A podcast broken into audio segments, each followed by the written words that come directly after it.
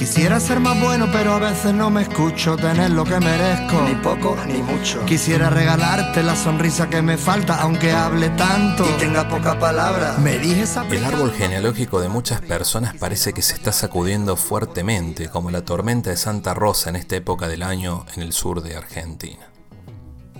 Pero ¿qué fue lo que desencadenó eso? Es una serie que se llama Mi otra yo. Son ocho capítulos que están en el streaming en Netflix. Esta serie es la historia de tres amigas, Ada, Sebji y Leila. Ellas eran compañeras de cuarto en la universidad y su amistad se fue fortaleciendo con el pasar de los años y se han prestado un apoyo incondicional durante todo el tiempo, incluso aunque cada una ha llevado una vida muy distinta. ¿no? Ada es una cirujana de éxito, Sebji una ambiciosa abogada y Leila, que no potenció su faceta laboral, vive feliz con su marido y su hijo.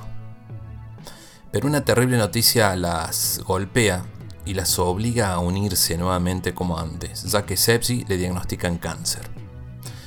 El proceso para tratar de curar es duro, pero estas tres amigas se vuelven inseparables para animarla a superarlo.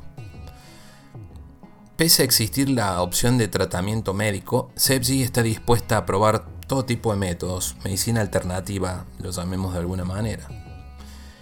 En eso emprenden un viaje hacia una ciudad ahí en Turquía para encontrar un hombre que lo llaman Saman. Saman lleva a cabo sesiones de constelación familiar. Van en la búsqueda de sanar. Lo que aún no saben es que la vida de las tres van a cambiar en este viaje cuando descubran más sobre sus antepasados, ancestros, familiares, incluso versiones de ellas mismas que no conocen. Esta es una historia muy tierna que le da fuerza a los lazos que se establecen con los amigos y que a veces son como la familia. Pero ¿qué es una constelación familiar? ¿A, qué llegamos con todo esto? ¿no? Este interés que, que despierten todos. El creador de las constelaciones es Bert Hellinger. Él fue un teólogo y espiritualista alemán. Es conocido por ser el creador de las constelaciones familiares, una hipótesis de terapia familiar en el contexto de la psicología sistémica. A su forma de terapia la llama constelaciones familiares como la terapia de grupo, con la tesis de que las familias tienen determinadas órdenes naturales, órdenes de amor, y cuando estas órdenes se trastocan surgen situaciones conflictivas que repercuten en las generaciones sucesivas. Este orden familiar está dirigido por una conciencia común, la cual hace que nadie sea excluido. Dentro de una familia, estamos hablando del sistema familiar en este caso. Cuando un miembro de la familia es olvidado o dejado de lado, volverá a aparecer de algún modo en, en forma de identificaciones o implicancias con otros miembros del grupo. Es decir, que la situación actual de una persona y sus conflictos están directamente relacionados con los conflictos y vivencias y alegrías de sus antepasados, incluso de la que ya no viven. Te comento, esto es como negar una situación. Hay varias formas de comparaciones, ¿no? Como alguna persona que en, sus ancestros haya alguien que haya vivido alguna situación de alcoholismo, eh, hechos delictivos, em, violencia familiar, y que a veces uno lo niega, ¿no? Se lo quiere negar, olvidar o no contar sobre eso, no aceptar ese pasado. Dice, es necesario entonces encontrar un orden nuevo para esas estructuras familiares difíciles, sea, así, una resolución de los problemas actuales. O sea, cuando algo se niega, se va a estar repitiendo y repitiendo generación con generación de una u otra forma para entenderlo.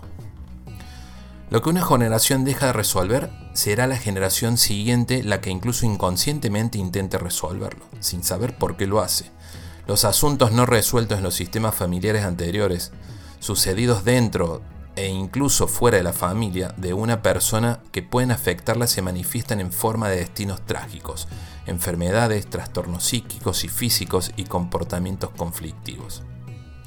Hellinger intenta también hacer un abordaje social, por lo que postulan que es importante tener en cuenta las consecuencias de la violencia política. Si las decisiones políticas no toman en cuenta valores éticos justos, no existen ganadores. Según él mismo explica, futuros descendientes, ciudadanos, personas concretas padecerán los destinos de sus antecesores. Los hijos de los ocasionadores de violencia se identificarán con sus víctimas y el dolor ocasionado se transmitirá generacionalmente. Esto último que de cerca nos pega a los argentinos.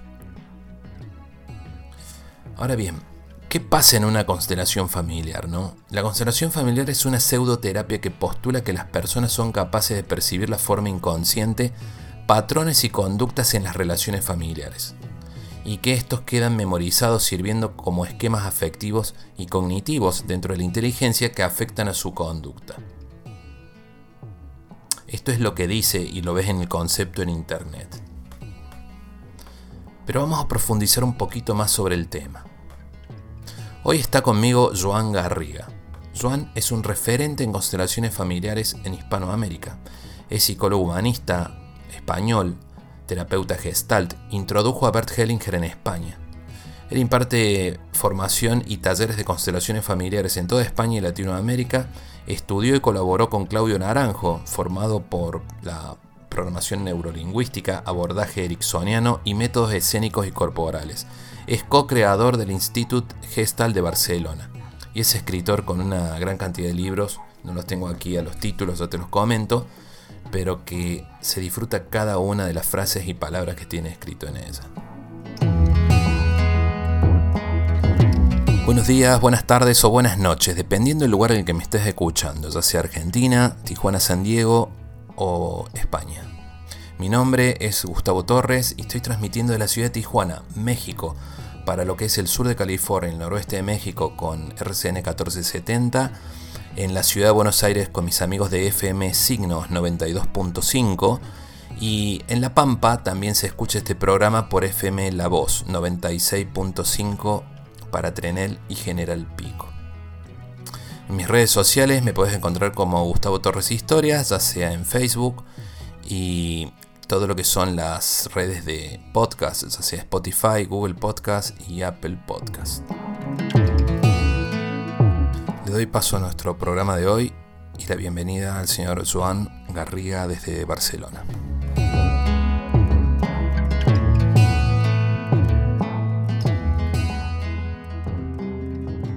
hacia atrás y han pasado los años. Se me ha pasado la vida y han pasado mis sueños de largo. Y miro, busco vuelo tras las esquinas. Momentos que nunca existieron, historias de esas que nunca se olvidan. ¿Cómo le va, Joan? Un, gusto estar con usted. Lo mismo digo, lo mismo digo. Gusto conocerte.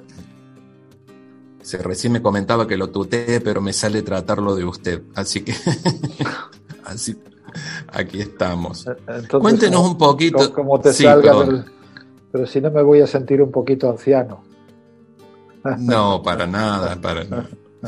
Este, vamos a tu. Una pregunta, John. Si nos podrías comentar, por favor, un poco para la gente que no está familiarizada por ahí con, el tema de la psicología, un poco tu trayectoria.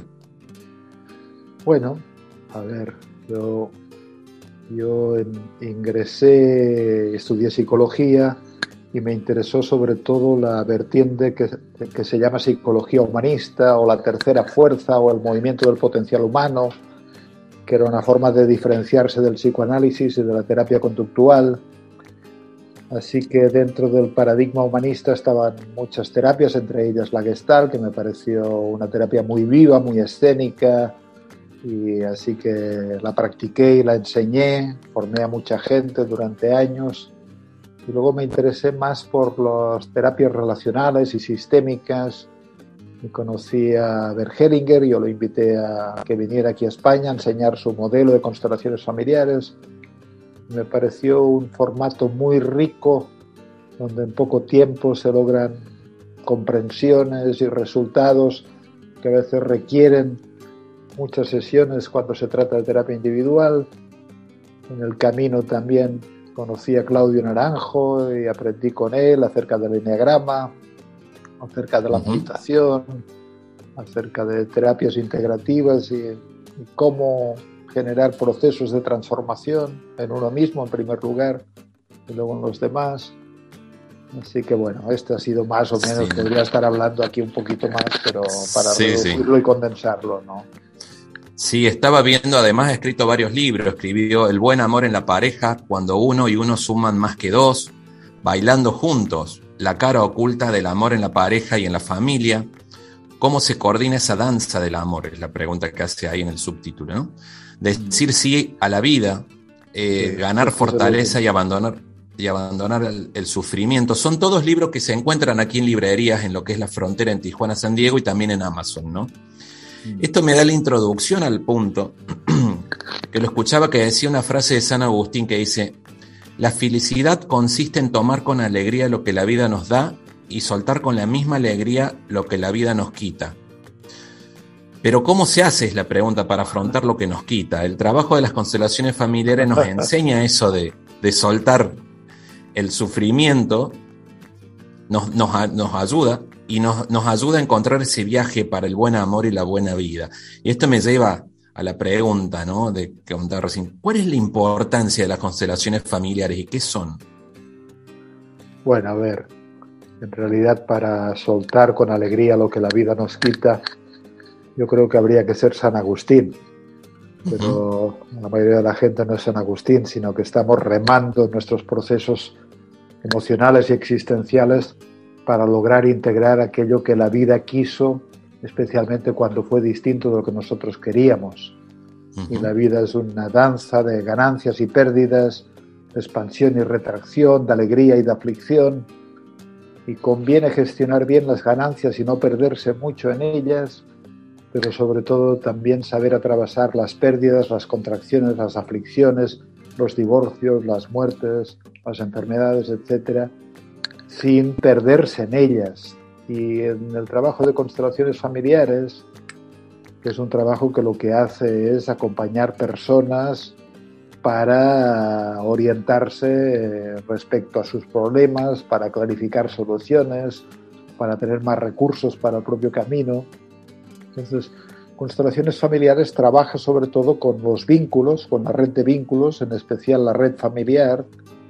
Y en esta red familiar funciona como una mente colectiva, donde es importante todo lo que ha sucedido y ha impactado en esta red o en esta mente o en esta alma común, podríamos decir. Y hay grandes hechos que impactan de forma positiva, pues la sexualidad y nacimientos y la alegría de las uniones y la expansión y la abundancia, pero todo sistema familiar también es visitado por pérdidas entonces, pues nos encontramos con que, qué sé yo, un hermano del abuelo murió cuando era pequeño, que hubo abortos no deseados, que nació una criatura y luego se le diagnosticaba una enfermedad, que hubo un accidente. Es decir, un sistema familiar es una matriz de fuerza y es una matriz de dolor también. Las constelaciones lo que hacen es eh, mirar claramente aquellos hechos de nuestra historia o de la historia del sistema familiar que aún están pendientes de aceptación, aún están pendientes de procesamiento emocional, porque la, la idea es que si uno acarrea asuntos pendientes, vive más en el pasado que en el presente y en el futuro. Y lo que hacen las constelaciones es ordenar, clarificar, resolver, para poder estar más cómodo viviendo lo que toca hoy y lo que está por venir mañana. Dicho esto, también diré que, que, claro, insisto en la idea de que no solo nos importa lo que hemos vivido biográficamente. Si un abuelo, que sé yo, perdió a su primera mujer en el parto de su primer hijo, por ejemplo, esto queda como un duelo o un hueco que puede tener o tendrá necesariamente una afectación en esta historia familiar, en los hijos y los hijos también, eh, cuando sean padres, tendrán a los nietos a sus propios hijos. Es decir, que, que todo cuenta y la constelación es una herramienta capaz de mirar con mucha precisión, casi quirúrgica, este, esta mente colectiva junto con los sucesos que no han sido integrados y que, insisto, siempre toman la forma de pérdida o de dolor y por eso la teoría agustiniana, que viene aquí al hilo de este abordaje terapéutico, de que si nos queremos mantener en la felicidad y, conviene soltar con alegría lo que la vida nos quita. Esto realmente a veces es un proceso heroico, ¿no? Como se le dice esto a una madre que le acaban de diagnosticar a un hijo una enfermedad muy grave.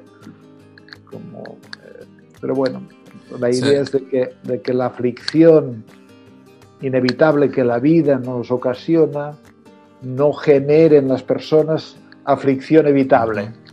Aflicción evitable, ¿no? Porque uno dice, porque mi madre murió cuando yo era pequeño, pues ahora una parte de mí no se, no se encuentra con fuerza en la vida, ¿no? Y si ya fue una gran aflicción perder a la madre, luego sigue siendo un sufrimiento no sujetarse con fuerza a la vida, por ejemplo, o vivir con alegría.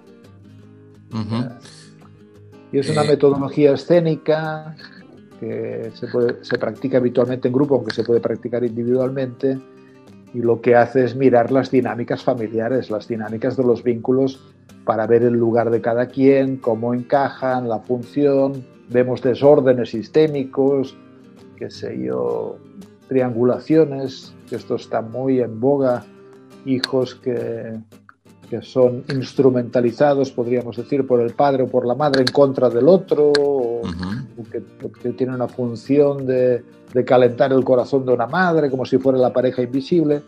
Es decir, hay enredos en los lugares y en las posiciones de las personas que acaban generando malestar y sufrimiento. Y bueno, desde la perspectiva terapéutica, pues ofrece comprensiones e intervenciones que facilitan más claridad, más orden y este traerá a continuación pues también más tranquilidad, más serenidad, una vida más mejor. en, este, en este sistema, en, lo sistemático, como decíamos, se puede relacionar como memoria genética también, ¿no? Por el hecho de que yo lo relaciono como una especie de lealtad a lo que hablamos, una lealtad familiar, porque mi abuela hizo tal cosa, se lo pasa a la madre o al padre, ¿no? Hombre o mujer, y así viceversa, eh, eh, perdón, y así en descendencia generacionalmente. Y se forma un patrón que lo tenemos que transformar en cierta medida. ¿Y, qué relación tiene con la memoria genética esa, esa situación? Mira, ahí es difícil decir palabras o teorías contundentes, porque en realidad se está estudiando, por ejemplo, eh, se ha estudiado en mamíferos, en, ratones concretamente, que si les das a unos ratones a, oler un olor, por ejemplo, café, vainilla, coco, el que fuera, y mientras huelen este olor se les aplica una descarga eléctrica, es decir, se les somete a un sufrimiento, a un estrés, a un impacto desagradable, cada vez que estos ratones, esto es condicionamiento clásico, huelen este olor, entran en contracción y entran en pánico y entran en temor.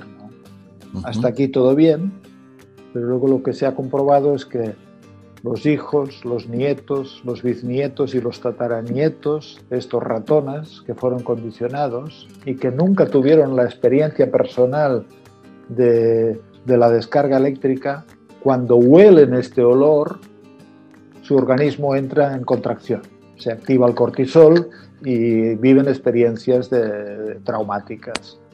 Así que por lo menos en pequeños mamíferos esto ha quedado contrastado y obviamente en seres humanos la práctica nos dice de que hay una sabiduría que no pasa por la racionalidad, sino que está presente en los cuerpos, que obviamente nos influye y mucho lo que sucedió en nuestros anteriores uno de mis libros, creo que es este último, de decir sí a la vida, pongo el caso de una mujer que trabajó su tema de pánico. Pero extrañamente yo le pregunté, ¿y cómo es para ti el pánico? Y me fue muy sorprendente porque ella dijo, yo vivo el pánico, es una sensación en mi cuerpo como si sintiera pinchazos en el cuerpo muy extraño porque uno lo asocia más con el trastorno de pánico que genera sudoración, que se dio arritmia o latido acelerado del corazón, la idea de que uno se va a morir, sudoración, contracción. No, sentía pinchazos en todo el cuerpo. Y esta mujer, luego yo le pregunté sobre hechos de la familia y aportó la información. Esta mujer era de origen alemán, de que su padre había estado en el frente ruso y estuvo detenido ahí en mucho tiempo y cuando regresó había muchas heridas en su cuerpo de metralla. Así que podríamos, podríamos casi decir que el pánico lo vivió el padre, que en él fue muy real, pero de alguna forma esta vivencia tan traumática, al igual que las vivencias maravillosas también, se pegan o o, se destilan o desembocan también a los posteriores. Bueno, y aquí hablamos de, padre e hija, pero, obviamente hay nietos y bisnietos que, que orbitan en algunos aspectos alrededor de vivencias que tuvieron sus anteriores. ¿Cómo se transmiten? Hay teorías, lógicamente, que hablan de esto, de la epigenética, y se han hecho estudios como este que acabo de hablar de los ratones. ¿no? Sí. Pero, pero yo creo que hay una, hay una sabiduría en, el, en este... es como si tuviera una mente propia este colectivo en el que están insertados varias generaciones. Y en el caso de lo que nos acaba de contar de, de la muchacha, ¿no? Que, que sentía, digamos, lo que había visto en su papá. ¿Su papá le había contado lo que había vivido o, lo había visto ella en, en el cuerpo? No, no, no. No, ella, además, ella nunca había asociado esto con lo de su padre. Ah, mire. Ella ni siquiera lo había asociado. Solo cuando lo dijo, yo le hice notar que tal vez este pánico era el que su padre había experimentado.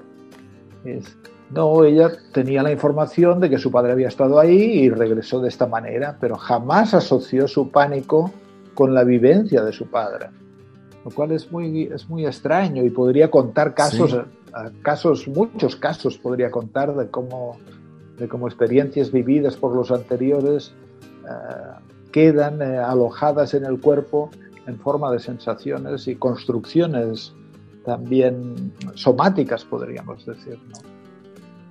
Sí, sí. Este, esta es la parte cuando tengo las preguntas anotadas y me empiezan a, se me empieza a desviar el, ¿Sabes a qué me, recuerda, Joan? A, a, Brian Weiss, cuando, cuando empieza con la hipnosis y la regresión y para buscar en la niñez, ¿no? Ciertos, ciertas experiencias vividas.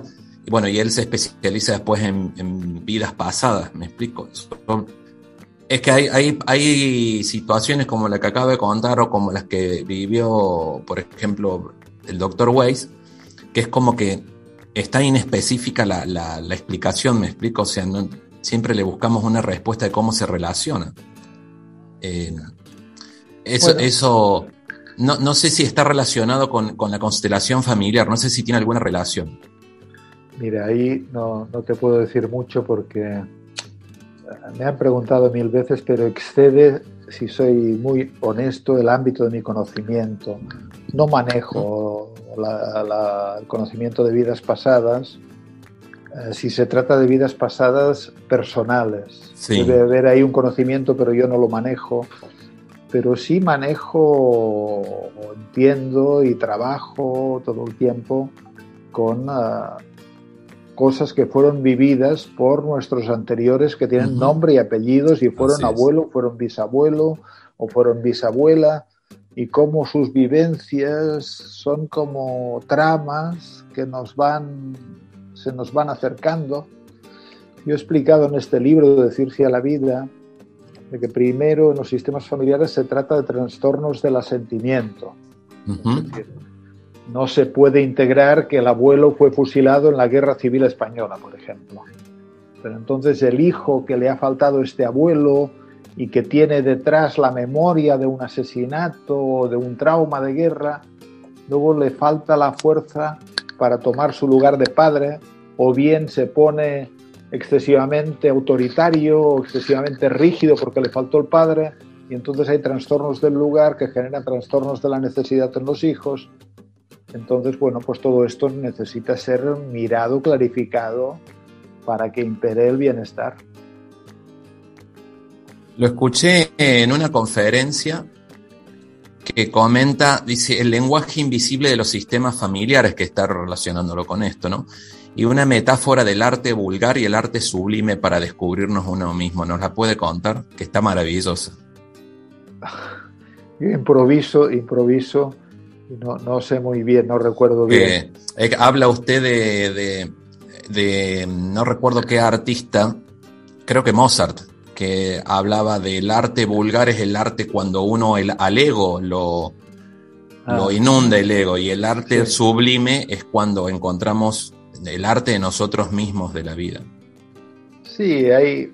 Eh, yo creo que cada persona tiene, eh, tiene íntegra, tiene no lastimada una llama interior. Llama, llamémosle espíritu, llamémosle fuente, llamémosle fuego interior. Y cada persona tiene también una, una proyección en la vida que con suerte está en sintonía con esta llama original o con este espíritu, con este don. Así que, que el arte de vivir significa también el arte de estar en un contacto profundo con uno mismo. Y cuando uno está más en contacto profundo, en presencia, en conexión, en, en sentir este latido original, es más fácil que haga lo que haga, tanto si hace carpintería como si hace, qué sé yo, pintura, como si hace arquitectura, como si hace de albañil, aquello que haga que la mano que obra esté dirigida por una inspiración que trasciende un poco el yo personal. Entonces yo aprecio mucho el arte sublime porque se siente que en el arte, o, lo que yo llamo el arte sublime, el arte es, es una vía de transformación también, pero se siente que, que, que hay, que, hay, que, se habla el lenguaje de, lo arquetípico, de lo divino, si se quiere, de lo trascendente. Y, esto y, conmueve profundamente. Y esto hace una diferencia del arte como vulgar, como expresión del ego, que lo que pretende es el engrandecimiento de la figura del autor. Y, ahí se siente rápidamente la banalidad de esto, ¿no? que ocupa un lugar en el mundo y tiene muchos adeptos también pero, no, pero, pero yo creo que conviene diferenciar lo vano de lo, de lo trascendente. ¿no? Y, sin menospreciar que lo vano tal vez tiene que ocupar un lugar en el mundo también y que lo trascendente no es para todos los momentos. Sí, yo lo relacioné cuando lo escuché con encontrar el sentido de la vida. Encontrar ese arte sublime nos va a ayudar a encontrar nuestro sentido de la vida.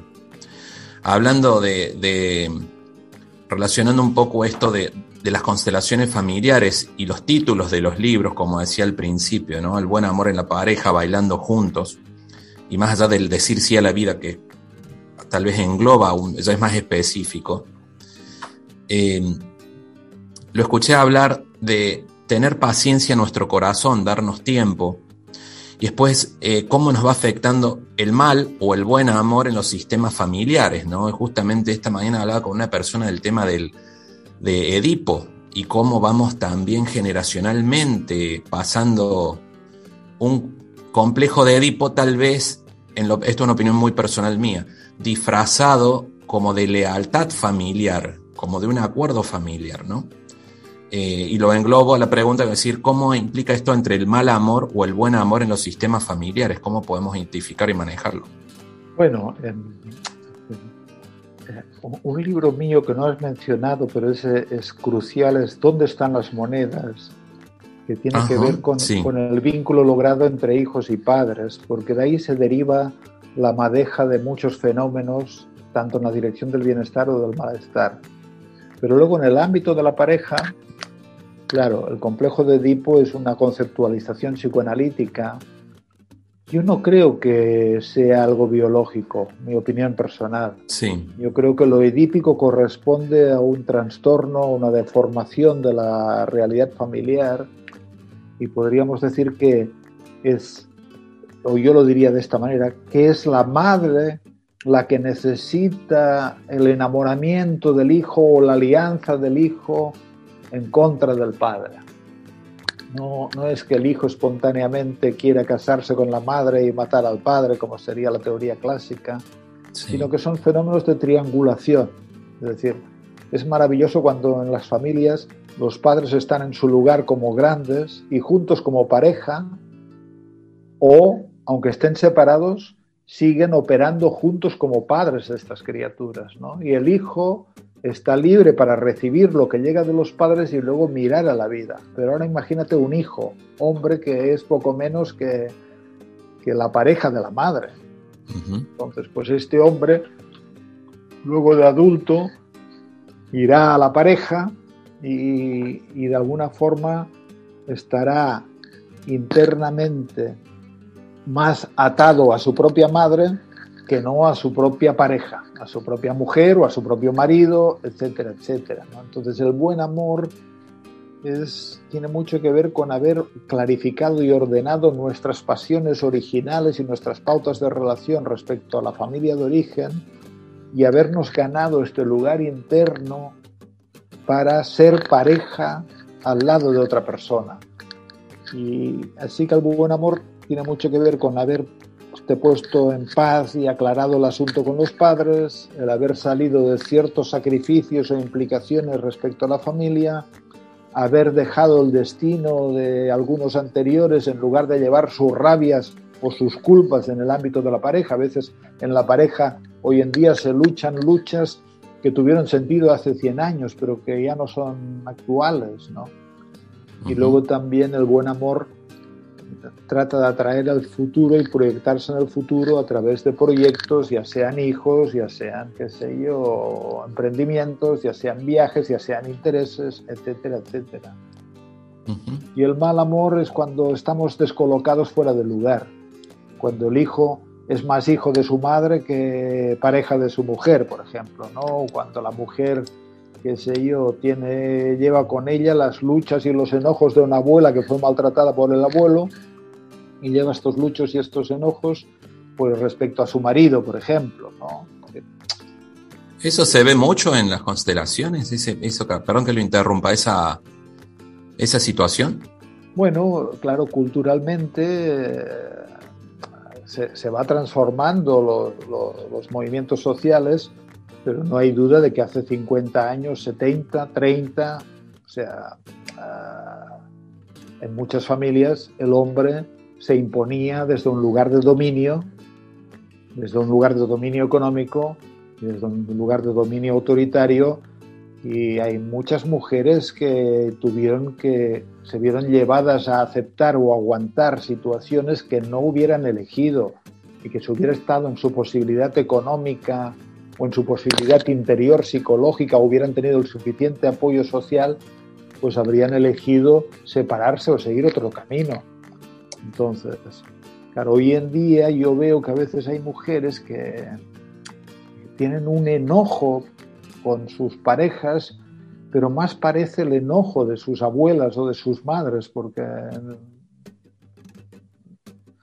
no, no, no, no es claro qué les hacen las parejas para estar tan enojadas, algunas mujeres, ¿eh? pero también veo hombres muy culposos, debilitados por la culpa, es como si, si la culpa de sus padres de sus abuelos les mellara también y se impiden la fortaleza, que también es necesaria esta fortaleza. Es decir, para no ser, para no ser como sus padres o sus abuelos, entonces reniegan de la fortaleza que, es un lugar natural también. Y, cuando se encuentra la mujer enojada con el hombre culposo, pues es un campo de batalla, es un campo de batalla, de fricción. Así que aquí lo que ayuda es de que todo el mundo mire el pasado y lo mire con amor y, y respete el destino de lo que les tocó y sentir mucha compasión hacia esta abuela que se tuvo que autoinmolar con este abuelo, por ejemplo. A veces es al revés también, ¿no? Pero claro, es como, como nos quedamos enganchados a, a lo que en el pasado no se resolvió.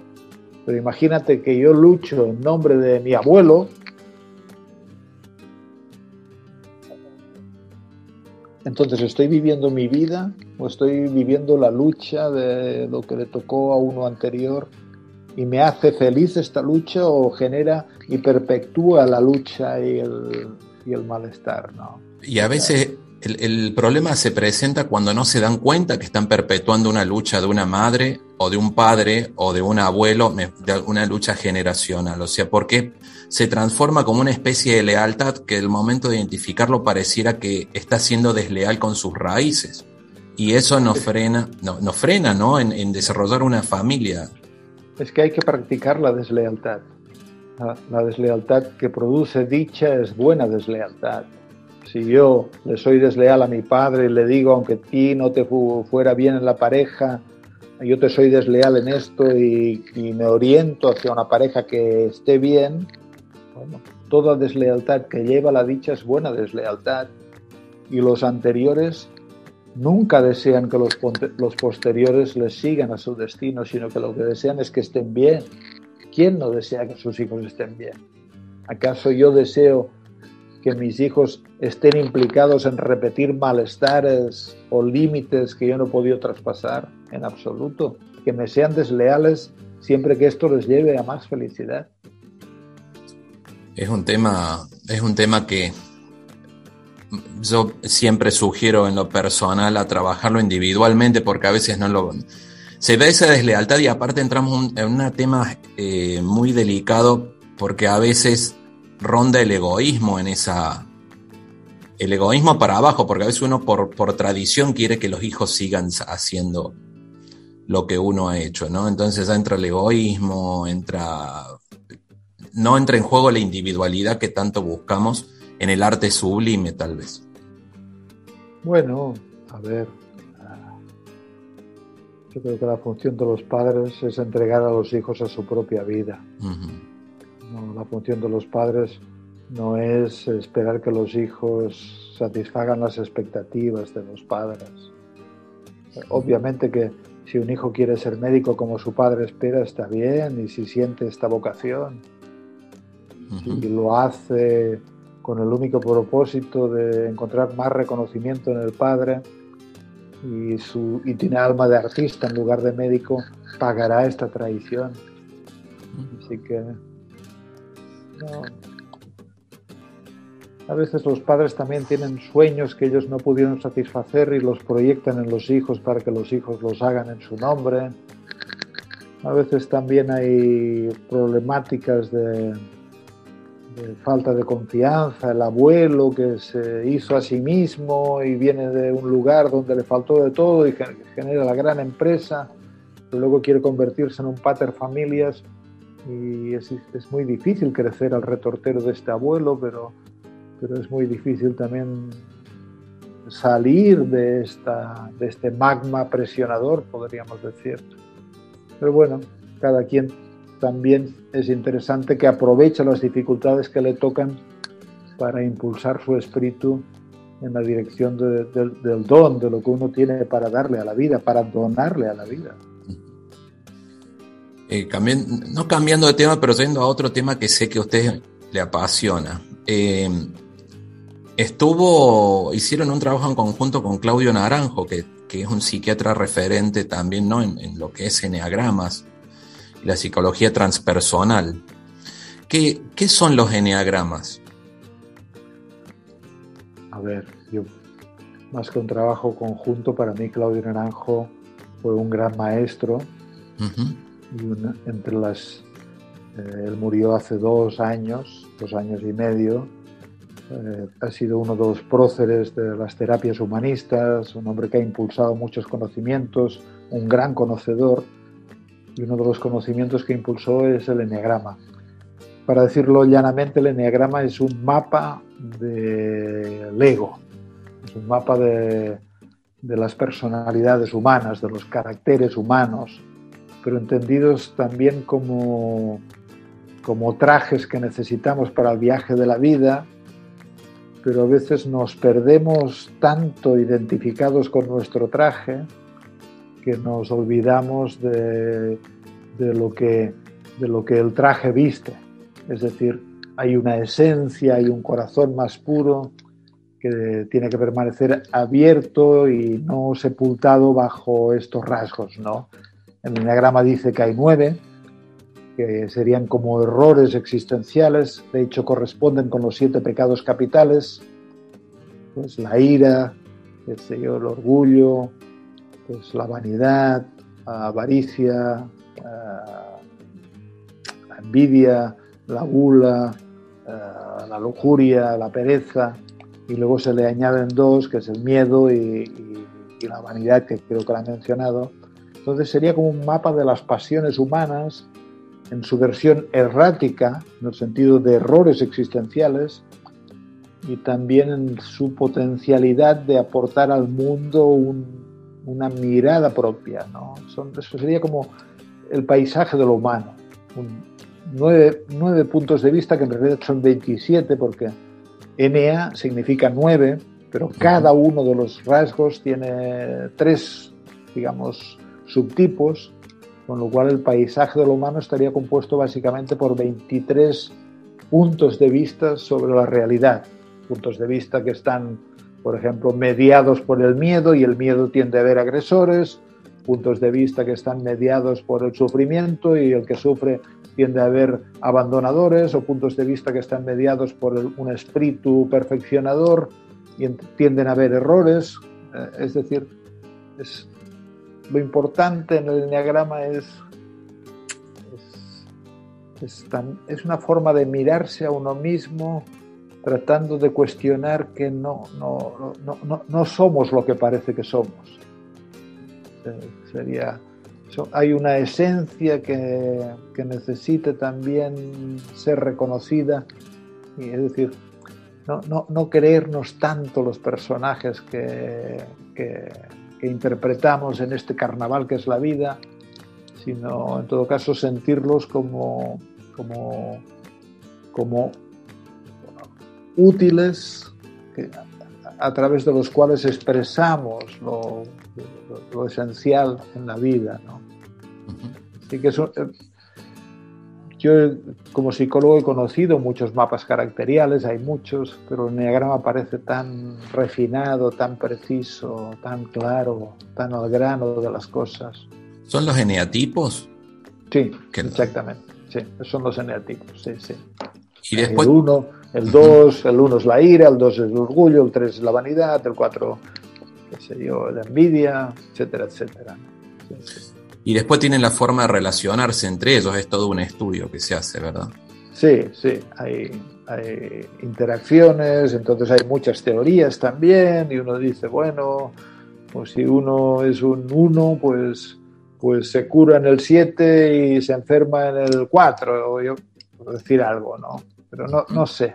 Yo, yo creo que es, el valor del enneagrama es es usarlo como mapa para, como espejos a través de los cuales uno puede descubrirse mejor a sí mismo, que a veces nos escondemos un poquito de nosotros mismos. Em, va a estar en la ciudad de Rosario. Tenemos gente que nos sigue por, por internet y también en FM Latidos en Rosario, Argentina. Y está viendo que va a estar en el mes de abril, allá va a estar con el tema de constelaciones familiares, un taller le pregunto porque tenemos oyentes en, la ciudad, más sin embargo también para contarnos que, de qué se tratan ¿no? los talleres y las conferencias que dan. Sí, a ver, en, marzo estaré en Brasil y luego eh, iré a Argentina. Voy mucho cada año, en noviembre de hecho estuve y voy a dar esta vez un taller en Rosario sobre constelaciones familiares y terapia gestal el título que le puse es eh, Padres, hijos, parejas, es decir, trabajaremos con los vínculos. Entonces, yo voy a hacer constelaciones y gente con la que trabajo ahí y estos trabajos sirven para que todo el mundo trabaje también con sus propias cosas respecto a la afiliación, respecto a la paternidad, la maternidad, la pareja, es decir, asuntos muy relevantes para todos y probablemente también hay ejercicios donde cada uno pueda también explorar pues, aspectos específicos de, de lo que necesita clarificar para orientarse más hacia el bienestar. Y luego también suelen asistir mucha gente que tiene también el anhelo de, didáctico, de aprender, de conocer más, de saber más, profesionales, terapeutas, consteladores. no, no, que quieren ver otro modelo o, han leído mis libros y les llama la atención cómo planteo las cosas y entonces tienen un cierto espíritu de, nutrirse también profesionalmente. ¿no? Así que tienen las dos vertientes de terapéutica, es decir, será un espacio donde todos los asistentes potencialmente podrán avanzar en sus procesos y también un espacio donde potencialmente se pueden aprender más códigos de cómo funciona la ayuda para profesionales. Si, le, si, le, queda un tiempito de paseo, se va por Córdoba o por Mendoza de parte de mí. sí, ¿Tú, ¿Tú, eres de ahí, de Mendoza o de Córdoba? Yo soy de Córdoba, pero viví mucho tiempo en Mendoza. Tengo grandes amigos ahí en Mendoza que nomás me avisa para que lo reciban y le den ahí, pero muy es un lugar que siempre recomiendo. Llevo en el corazón a Mendoza. No, yo, yo conozco, eh, sé que casi todas las ciudades grandes he estado trabajando, porque voy cambiando de ciudad, esta vez Rosario, pero Mendoza, muy lindo, las montañas, los viñedos. Sí. Sí, sí, sí, sí. Y Córdoba también ahí con el tema del golf y todo. todo cada, cada país tiene sus bellezas, sí, todo esto. Para cerrar, le hago una pregunta. Eh, me encantó la parte del título Bailando Juntos y cuando pone la cara oculta del amor en la pareja y en la familia, después pone cómo se coordina esa danza del amor, algo que tanto buscan y buscamos todo, ¿no? Esta, como una especie de película Elsa y Fred, a mí me gusta, o como la película esta Comer, Amar y Rezar, algo así, que siempre uno está en la búsqueda. ¿Qué nos puede decir de su libro, Bailando Juntos? Bueno, yo utilizo la metáfora de la danza, ¿no? Y que toda pareja genera danzas, bailes. Entonces en el libro explico la importancia de que sean danzas de crecimiento, danzas de nutrición, donde uno más uno suben efectivamente un poquito más que dos. Y también explico cómo se articulan estas danzas a partir de, del niño que vive en nosotros, de la infancia que nos tocó, a partir de ciertas heridas adultas que no han sido resueltas o del panorama familiar, que esto nos predispone a danzas, que sé yo, pues pues la danza del tipo, mira, yo sé y tú no sabes, uno hace de sabedor y el otro del que no sabe, uno hace de responsable y el otro de irresponsable, otro de grande, otro de pequeño, uno de emocional, otro de racional.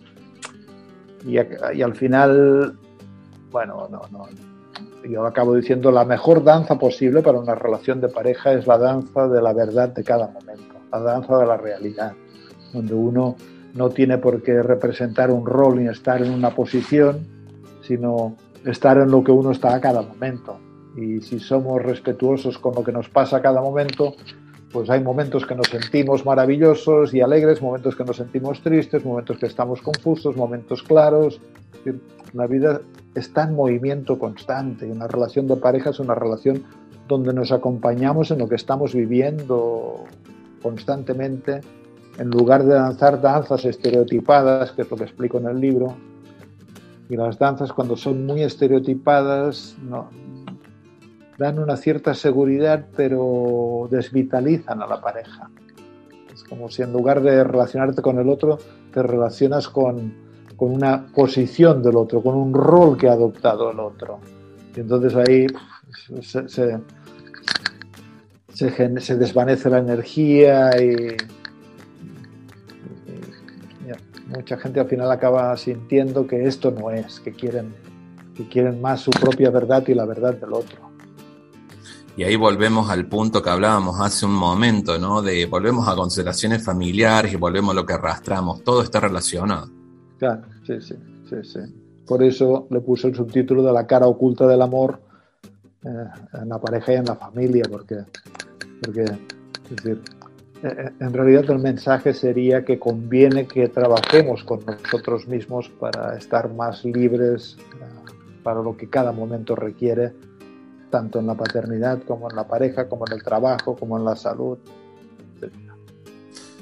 Son, no me salió tutearlo, pero realmente me hacía mucha ilusión hablar con usted, como hablaba, me, me honra tenerlo aquí conmigo, charlar y tomar esa, ese aprendizaje que, nos brinda en las redes sociales, en los cursos, las conferencias, un referente en lo personal, personal perdón, en la psicología humanista, como dice. Y, este trabajo maravilloso que hace. Así que le quiero dar las gracias eh, por el tiempo, por la atención. Te agradezco de corazón y, lo escucho con mucho cariño y atención. Y, y te agradezco este rato también, muy fluido, muy agradable.